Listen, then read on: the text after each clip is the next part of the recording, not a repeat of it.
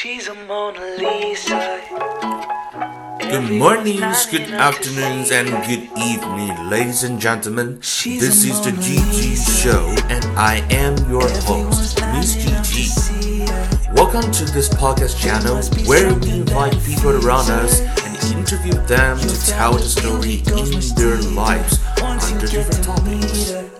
Our podcast is hosted by The First Story, and our channel can be searched on Apple Podcasts, Google Podcasts, Spotify, SoundOn, KKBox, and Pocket Casts. Please give us good review on each platform and five stars on.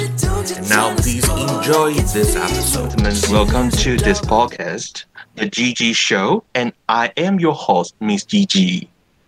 I would I, I will tell you why I call myself Miss GG later.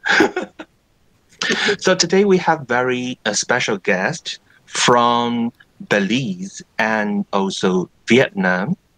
I would like to ask them to introduce themselves first. Can we start from Laila? Sure. So, hello. Thank you for having us on your podcast. It's an honor to be here and to be able to discuss the issues in our countries. So, like you said, my name is Lila. I am a medical doctor by profession, but right now I'm currently enrolled in the master's program at the International Health Program at National Yang Ming Chiao Tung University. Um, I was born and raised in Belize, a small country in Central America, and it's a pleasure to be here today. Thank you. So are you Lila, are you the first year or like uh, Right, first year. So, So you just arrived? when did you arrive at Taiwan? Uh, the ending of September. I was out of quarantine by the first week of October. Ah, I see. Okay. Right. Great to have you here with us. Thank you And so can, much. then we go to Karina. Hi, Miss GG. Thank you for having us on the podcast today. Happy to be here. I'm Karina. I'm also from Belize. I have a background in psychology, and I'm a first year PhD student at National Yang Ming. So do you, do you arrive at the same time, right? Are you in the Yes. same flight? Yes, same flight, same quarantine house, same program as Lila. Yes. okay, okay. Okay, Hon, the platform is yours. Hi, uh, my name is Hung. I'm from Vietnam. I'm seven year PhD. I'm seven year in Yang Ming and it's my fourth year in my PhD. Uh, my background is biology, but I'm studying now in public health and focusing on environmental health. Nice Ah, to be here. great, great, great. Um, so as you may know that uh, the topic for today is uh, COVID-19 pandemic in me and in my home country. So my first questions would like to ask is how are you? How are you now since the first day you arrived at Taiwan last September? And how are you now since you have been in Taiwan for a very long time but without going home? Home? Can we can we ask Karina, how are you? How is your physically and mentally well being? I would say definitely when I first arrived, having going through quarantine was a bit tough. Even though I had Lila there um, next door, we would open the door and try to Yes. get a glimpse of each other from time to time. Mhm. But I, I think that since Taiwan has been relatively safe and coming from Belize where we were in lockdown and we were uh, having strict regulations and like high COVID cases, it felt relatively safe, safer and freer here. So it was a welcome difference. So I think mentally and physically, like being here was was overall a positive experience. Mm-mm. And, And now you- that we have Yeah. and Yes. now that we have the scare, I think because I've been through it before, I, I kind of I, I know the process of um, you know, how it how it goes on and I think that I'm a bit more prepared in that sense. Mm-mm. Yeah. But wow, as for me, as for me, it seems like uh, Taiwan has been a uh, very safe place compared to other places around the world. Um, I have been experienced that. So from now, since the since the clusters infections like starting from the China airline and also to the Novotel hotel and all the situations is like becoming like worse and worse. And now you can see we are under the the COVID-19 pandemic alert level three. And um, if all over the country, I mean Taiwan, all the cities, all the counties are at all rise up to the level three. So, well, for me, I'm I'm not getting very well. I, I don't feel very well because, um, as as you may know, that from the beginning of the, this year, and we just had Chinese, uh, the Lunar New Year, mm-hmm. and after we came back from our hometown and back to Taipei City, that we starting to prepare for the new semester. Yeah and then the and we just like having a one month of paradise and then the and then the next month oh my god everything like starting wow getting worse and worse. So yeah. So we are like experiencing the i think the same experience but in the opposite way. That you first experience but not yeah yeah. in reverse. Yeah a bit late to the game taiwan is a bit late to yeah. the game in that the rest of the world is moving on from COVID and opening up, and we're closing down. yes. How do you think, Lila? Do well, like you um, you stay in the dormitory, right? Yes, that's right. In dorm five. dorm five. How well is it now like compared to previously like is it now like for the for the livings or like attending courses even though it is online is it is there anything bothering or like bothering you? Like, are you convenient? Um, I think that the university has tried to facilitate everything for our comfort, but um, there, there's a reality that we face, and the reality is that it's three of us in a small dorm room where each student has a different class. So many of the classes require interaction. So it's mm-hmm. a bit complicated when we're all like talking in the, in class. So it becomes a little bit challenging. But um, we do feel like reassured when it comes to the university and the authorities that they've done any every and anything that they can to make us feel safe.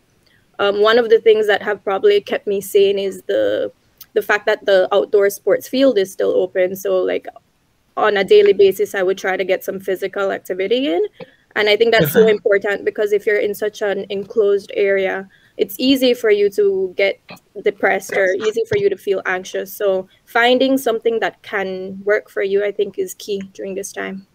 Yeah, that's true. But I wonder how many students are staying in the dormitory now. Yeah, well, we've definitely noticed that a lot of the Taiwanese students, as well, the ones that don't live in Taipei, they've gone back home. Um, so it's mostly just international students that are still in the dorm, but there are a number of uh, Taiwanese students also there. Actually, still a few number of Taiwanese students. Yeah, yeah. Okay. And how how are you, Ton? I think you are you are much better because you have a girl. You you have a Taiwanese girlfriend. well, you know, are you guys quarantining together? We're from different city, and the government request, like recommend us to not travel if it's not necessary. So now my meeting time, our meeting time is very restricted. But I think that's necessary, young. don't you think? That's that's a yeah. necessary travel. oh, wow. Yeah, especially as I know she's staying in one of the hot zone, right? oh. I don't know what's going on, but uh, it seems like this area is is still a cold zone in the middle of the hot zone. Oh, really? Well, I, I don't know why, but maybe there's oh, something is going okay. on. You don't know. So okay. they said they're going to, be, going to have some like uh, testing areas in this area soon to make sure. Oh, you mean the temporary, temporary like, testing site, right? Yeah, yeah, for the fast mm. testing kit. Yes, fast testing kits. Yeah. yeah. I see. And um, but I hope I hope everyone is well is getting um, is feeling com- well comfortable. I mean, especially during this time, and that's why that's also one of the reasons why I would like to arrange this like uh, teleconference as, uh, in the podcast because because uh, as I mentioned in the email, I think uh, probably there is also more things we can do. That especially, I think it's especially difficult for our international international students because you are out of your mother country, and you are in a foreign country, especially when the situation is not is still like tumbling outside here. Like it's getting getting tumbling uh, in Taiwan, but I I would like to take this opportunity to wow talk to you like face to face and uh, especially when you also can share your experience and you can talk out like whatever you want you want to want to say or want to share. Okay um, so uh, my second questions would be let me see uh, okay let's talk about your country can we start from Vietnam? Oh, I read I read all the news reports that you provided us. Yes. How is it? I think we just happened the same things around the same time. Yes. Taiwan and, and Vietnam. I believe it's not a coincidence. It's not what? a coincidence. Like it's not a coincidence that Vietnam and Taiwan start the oh, outbreak. Oh, it's not. Together. It's not. Okay because I have to say, like uh, we started in the we started having a report of the outbreak in the beginning of May. May. The government believed that we have some case surrounding in the community for like in the middle of April. So for some of our friends that who not who doesn't know about Vietnam situation, like we did more or less the same like Taiwan. So we have a very early lockdown since the beginning of 2020. So basically, we don't have big outbreak in the countries, and we have like a stretch mm. of several months without new case, without anything, without lockdown. But at the moment, every day we record like 100 to 200 new case, and most of them belong to uh, we did the sequencing of the virus, and we found that it came from either UK UK mutants or Indian mutants. Oh, okay. So both of these mutants, the situation is they are they're spreading very fast. It takes them three to five days to go to the next generation. So the government is trying to rush to catch up with all of the new case, but it's so difficult at the moment. Yes, especially asymptomatic, right? This is not yet the situation in Vietnam because we have people who have the same symptoms, but they don't report, or when they report, it's already late, and it already spread it to someone else. Mm. So we want to, the best thing we can do is tracing to make sure that we can get their contacts before the contacts can spread the disease. But that is a problem because we don't know how to track the contact of a patient effectively. Because yeah. people especially remember. when you are but especially when you are having a growing number of uh, growing number of infected and infected cases that recently we are talking about that how because we have accumulated cases new cases like daily well for for the past week, like hundreds to 200, like 300. Yesterday was 312. And people are starting to talking about like, are we are we still doing the contact tracing? Are we still following all the footprints because we have so so many cases and we are we are uh, we are losing all we are using all of the all, all of the efforts to track that. Probably that would be not necessary. How do you think about this? Well, if you're asking me, I would say we still have to do a contact tracing. It's the best way to race with the virus. We need to continue doing this. We know that it's difficult, and I have some friends working in this in this uh, team in Vietnam, and they said every day they have four hours sleep, like every 30 like 30 minutes sleep and work continuously and another 30 minutes sleep So that's they just need to keep reading all of the record and trying to reach the people. And in Vietnam, we don't we are not like Taiwan. Everything is so easy. We have people living in rural areas, so the healthcare worker need to travel by cars Mm-mm. from one village to another village, which is like five hours of driving. And to do this, uh, so we have the primary health system that the people, those person living in the village, will help us to deal with the situation. But the problem is the people living there, they have limited resources, and the Yeah. other one is they are highly connected to the community. So sometimes the report given by them might be biased because they don't want to report the case or they don't want to Oh. troublesome to their relatives. So that's the reason Okay. why we still need to send people from our central government to all of the village to help them and to monitor what they are doing. It's not like always there, but they need to be there to see if they're doing the right way. And we don't have that you- many people.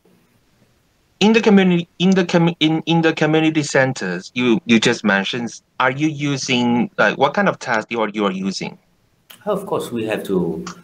So this is the case. We don't have a lot of money to PCR for everyone. We have the fast testing, and we know that it's at a very high uh, fake rate uh fake Fake. positive positive false positive. Yeah, and to deal with it, the government still do PCR, but it's like we group 10 to 20, 20 people into one PCR. And Ah. if this PCR is positive, so we say that, okay, these 10 people, that at least one person is positive. So we do PCR for all of these 10 people. So this is the Okay. way to fasten our uh, testing speed. okay can we move on to um, belize Who would you like to share like what's the current situation now in belize uh Laila? Sure. Um, yeah, first I just want to like introduce Belize. Um, not many people know about my country. It's a small country in Central America, right Yes. below Mexico and beside Guatemala. Um, it's the only English-speaking country in Central America. And to put it into perspective, when it comes to size and population, it's about Yes. two-thirds the size of Taiwan. So we have a an area of 22,000 kilometers, square kilometers, but our population doesn't even reach half a million people. So the latest population um, number is 390,000. So imagine having the space and having such a small population. I think that that's one of our strengths. Um, in this pandemic, at least, it, it has been a strength. The other thing that I want you to realize is that regionally, um, when we talk about Mexico and Guatemala and Costa Rica and the countries that surround us, there you have the is- borders Right, we have the land borders, and that is one thing that makes it difficult to control, as opposed to Taiwan, which is an island country, which is much easier. You know, um, our our the whole situation with COVID in Belize started in March. I think our first case was on the twenty third of March, twenty twenty. 23rd. Right. And immediately, um, harsh measures were put into place. So, days afterwards, a national, well, first it was a state of emergency on an island called San Pedro, because that was where the first case was detected. And Mhm. so it was a state of emergency. There was a strict curfew. People were placed under mandatory quarantine. And um, within the week, this also evolved to the entire country. So Okay. the entire country was eventually placed under a state of emergency. There was Mhm. the lockdown, and so only essential workers would be able to go to work. And at that time, I was working at the hospital, so I still had to continue with my daily routines. Um, in general, I think that the government has tried to be as transparent as possible. They do the daily reports. Um, they've Yes. been doing well when it comes to the procurement of the vaccines. However, um, no system is perfect, and I think this is the first time that we're dealing with a situation so severe in the sense that, for example, Taiwan has a history of SARS in 2003. So a Yep. lot of lessons were learned from that. And whereas Belize, um, this is the first time I, I would say that we've been dealing with a situation like this. Um, I- I think from the last statistics, we do have like a hundred and correct me if I'm wrong, Karina. Uh, we have 120,000 um, persons tested, more or less. And but in, in general, what the, the number of confirmed cases that we've had is, a, is around 12,000 cases. And then we've had a total of about 350 deaths associated to that. And I think that in general, the Belizean population, there was a lot of panic. There was a lot of um, worrying, especially when it comes to the reception of the vaccines. But I think that now we're in a better place. We're managing to flattening the curve, and certain things such as the land borders are starting to reopen. Um, well, that will happen the end of this month, but that will be just Okay. for tourists, not for Belizeans as yet. So slowly, we're trying to go, get back to normal. Mm-mm. Talking about the talking about the testings, I would like to ask all of you: How do you think about uh, a comprehensive testing to all the to all the residents in the countries? How do you think about this? Because um, when we are talking about testing, because only you do the testing that you can know who are infected or not. I think that's a. Oh, sorry. Karina, Go Yeah, Karina. Karina. please. I, I, I have Yeah. two minds of that. While we know that like testing is obviously necessary and it's important, it does have sort of a latent effect. And testing on one hand is good, but I think other measures simultaneously do most of the work in helping. So we first of all, we don't have the resources, especially in my country. We get testing, we get tests donated to us um, based on our friendships with other countries. And so we do kind of have to be more selective in who we test. So we're not able to do these mass testing. And even if we do these mass testing, we know that there's a latent period for showing up positive and false positives. So I think that testing is important, yeah, but also limiting the movement of people that's more important. And Yeah. having compliance to mask wearing and hand washing and having checkpoints to make sure that everyone's doing what they're supposed to do. Yeah. And how do you do the testing in Vietnam? Hon. I we, we do a testing because we say that this person has a history of contact to the disease or this person has the symptom. So that's when we do testing. I our government don't do the mass testing and we also don't I myself don't think that is a good idea to do the comprehensive testing because with the calculation and with the like testing capacity at the moment, if we want to do it for all Vietnamese people, it would take us five years until we finish all the PCR tests. Okay. We have 1 million, 100 million people. And You, the you other are saying that you first do the rapid test and then you do the PCR confirmation. Uh, in my country, we do the rapid test, but the rapid test is not really, it's not that good. So the result is normally not reported. We know that the government is using this one, but all the number we get from the government is a PCR test. Okay. And uh, the other thing is, if we do the testing for all the situ- everyone in the country, making sure that everyone is clear and what's next, because we still have the chance that the people coming from outside will bring the disease inside, and because Vietnam we are border with other countries, so that's in the mountainous areas, so there's no way the government can control the whole Whole, situation, whole, whole whole, yeah, each inch of the land. Yeah. So uh, the best the government of Vietnam can do is control the disease in my country, try to limit the illegal migrants, and wait for other countries also improve the situation in other country also improve. And at that time, we can start to relax. So this is, in this case, we can see that this disease, this pandemic, is not a situation of one country. The good news of your country is based on the country close to your country and other countries in the areas. So what I, I told you why I believe that uh, the outbreak in Vietnam in the end of April and beginning of May is not coincidence, because we saw it like in the beginning of April, late of March, we have a big outbreak in India. It's so famous. And then It's still our- going now, right? It's still going on. Yeah. And what's next? We see that there's outbreak in Myanmar because of the coup d'etat and all of the protests going on there. And then we see after two weeks, we see outbreak in Thailand. After two weeks, we see outbreak in Laos and Cambodia. So it's like step by step going to Vietnam.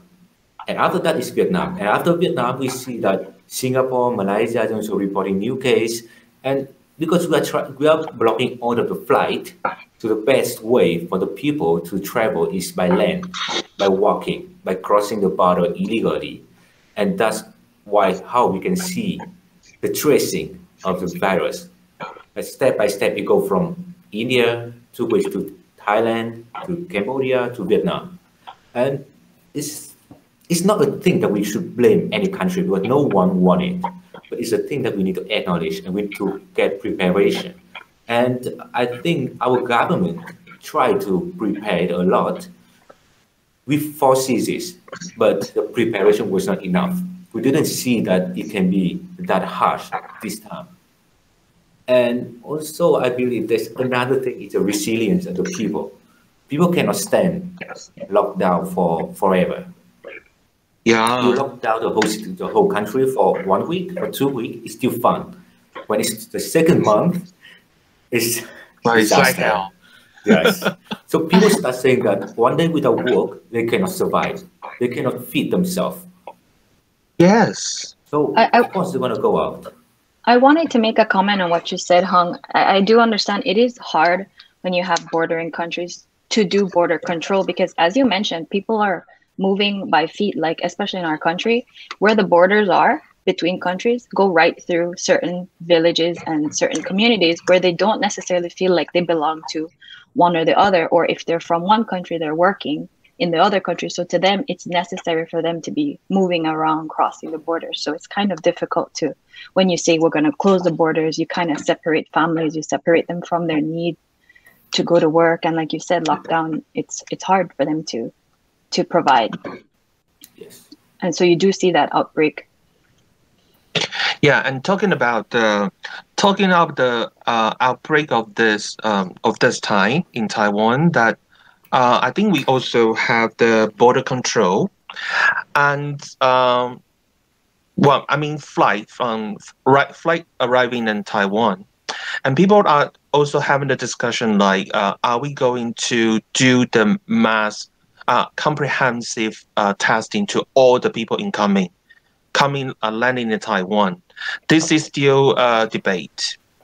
And what happens to this outbreak is because uh, we try to lose the limit that the pilot or the cabin crew, because um, they used used to be like all the all the tourists or all the visitors that they need 14 days of uh, quarantine. 14 days of quarantine um, but uh, since you know that they are uh, flying the flying the airplane, but when they arrive in A place, they need to do 14 days of quarantine, and then when they get back to B, the B place, they need another 14 days. That means that means 28 a month. That means when he uh, ride a flight, he need to rest for uh, almost a month. So that's why in the in domestic like legislature are, are trying to help them to lose the quarantine days. And actually that is the breaking point because of the quarantine. And they they uh, spread the infa- uh, the virus to outside and and getting more. And also they are they are requested to do the quarantine in the Novotel hotel. But in the Novotel hotel they try to mix with the with different category of uh, of the visitors. And that's also a cross contaminations between the between all the house guests. And how do you think about this? This is a topic that we've discussed um, time and time again in the health crisis management course that we're taking. And I, I just think it's so unfortunate because um, if it weren't for this, I feel like Taiwan has been very good when it comes to all the implementations that they've done thus far. especially that 14 day quarantine. But then it's a trade off. You know, you have to you have to see how do you keep the economy surviving while ensuring health for your population. So I think that was the delicate balance that they were trying to keep um, without tipping one side. But definitely the fact that the hotel unfortunately did not follow the restrictions of having one building for the pilots and the other building for Yes, the domestic separate, yeah. Right. So I think um, that this is these what we're doing, what we're feeling right now are the consequences from that from one unfortunately negligent act. And so, um, but overall, I think that Taiwan has been trying its best to to come back from that, and I think we will. We we definitely will. Yeah, and talking about the testing, I, I I was having something in mind because people are not talking about the testing, whether it's like selected testings or like symptom selected, or it's by the mass uh, testings. No matter what, I think testing is a measure, but the problem is that even though that the tool that you use maybe have some like false positive or false negative problems, that's why it's not giving you 100% of testing results. So we are using this measure, but the key point is that what you did after. Uh, even what I mean, when you do the testing, you know the results, but whenever you do the testing, if you are getting the positive result, what you are supposed to do, probably I will I will I will send you to um, concentrations uh, quarantine places that for you to stay in there, or even you get a negative result, and what you should do. You should. Uh, I mean, I think we should educate people that even you get a negative result, you still have the chance to be able to pass the pass the virus to. You still have the chance to get the virus get the virus. And then what you should do that it should be educated the people that go back to your place and you still do a quarantine for 14 days or something like that. But what we are discussing now or, or what we are debating in now in Taiwan is that we don't it seems to me that people are not discussing about people only caring about how many tests did you do. But they are not like planning well enough like what to do like like try to uh, try to group in people and try to send people to other places or like you should go here or you should go there. Yeah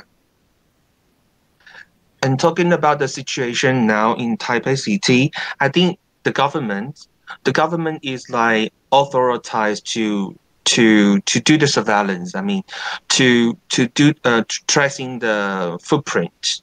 So now all the county or like city governments are more uh, are more encouraged to to still doing the sur- doing the surveillance about how the cases is from and follow the footprint. And we also have um, wow we quarantine site.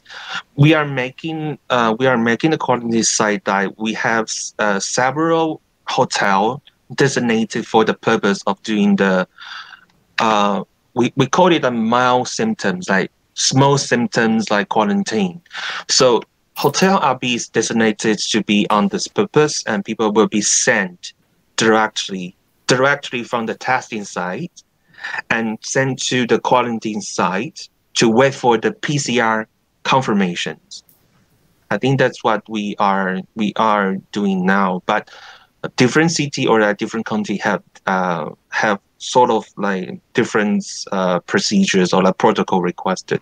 Yeah.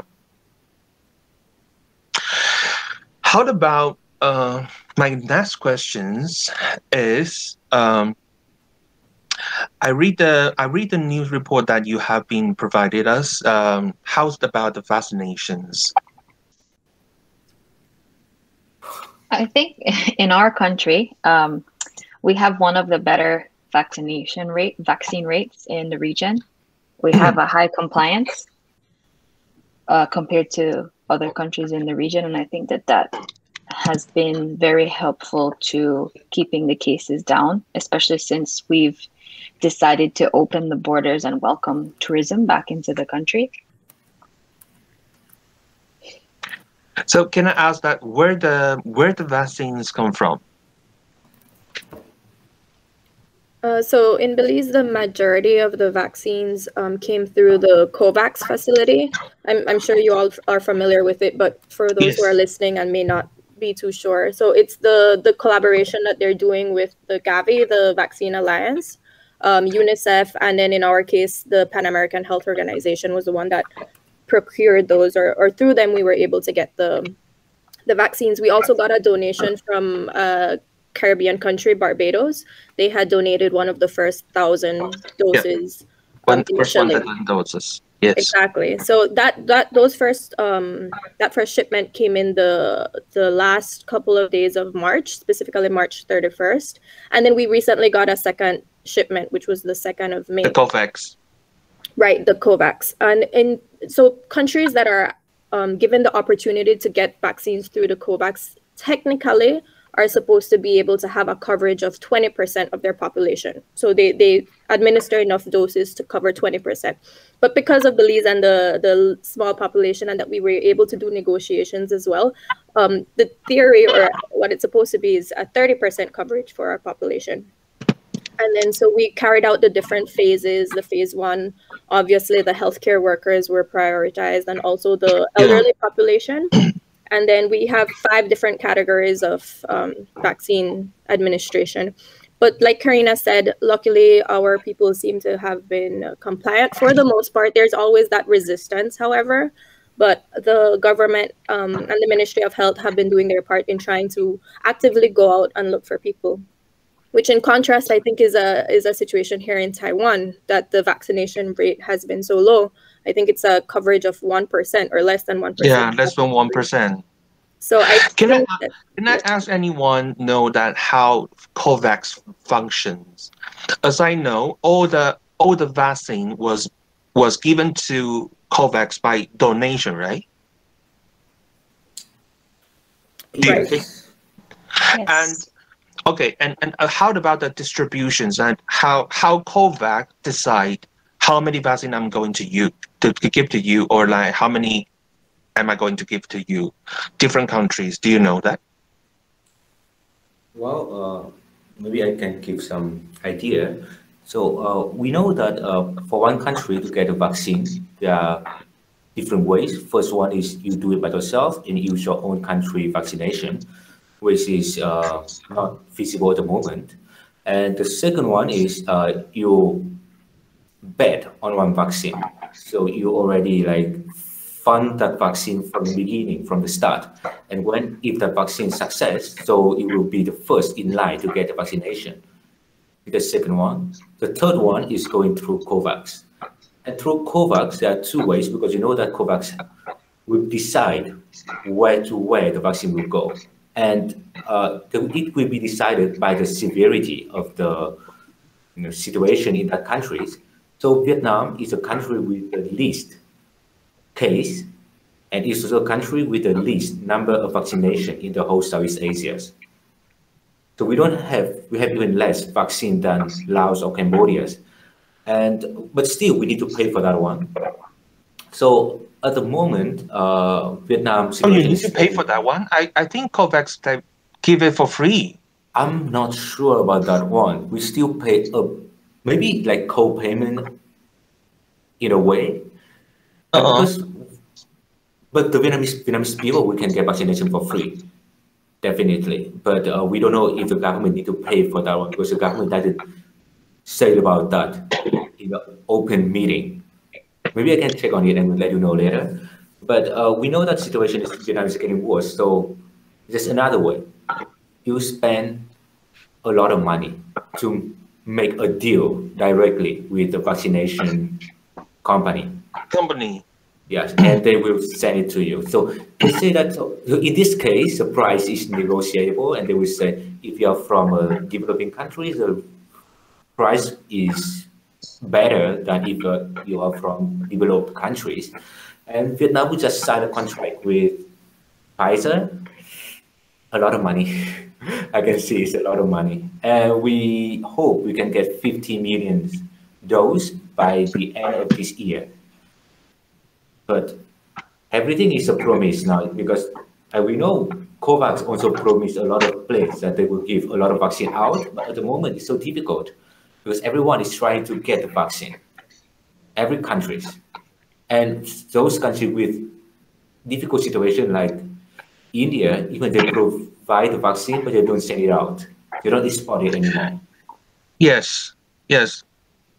And as I know that um, the function the function of COVAX, they have like several several big donor.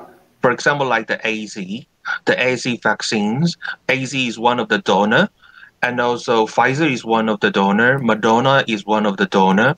So by those uh, vaccine providers, they donate to COVAX, and just what uh, said, they they have a certain like formula calculate like talking about uh, discuss about uh, how many I will distribute to this place A country to B country or to C country.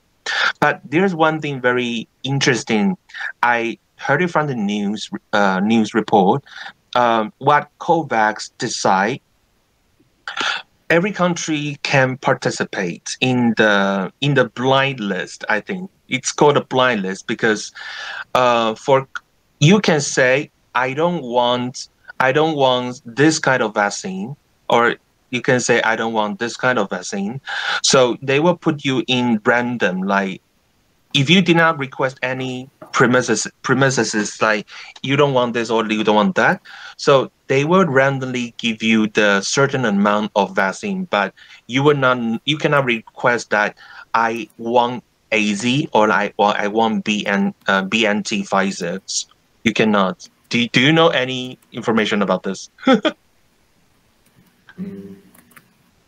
No. Right well, now the right now in our country, we only have AZ available. That's the yeah. only vaccine that we've been getting. So, yeah, yes. Oh, sorry, we actually uh, recently got the Sinopharm one, the Sinopharm vaccine that was um, approved on the 18th of May. Mm-hmm. Uh, that, but that one is just like developing. But yeah, it's primarily the AZ vaccine. And from what what I understand is that um, so whereas yes, the priority is for countries that have a m- more severe cases and also like the developing countries as well.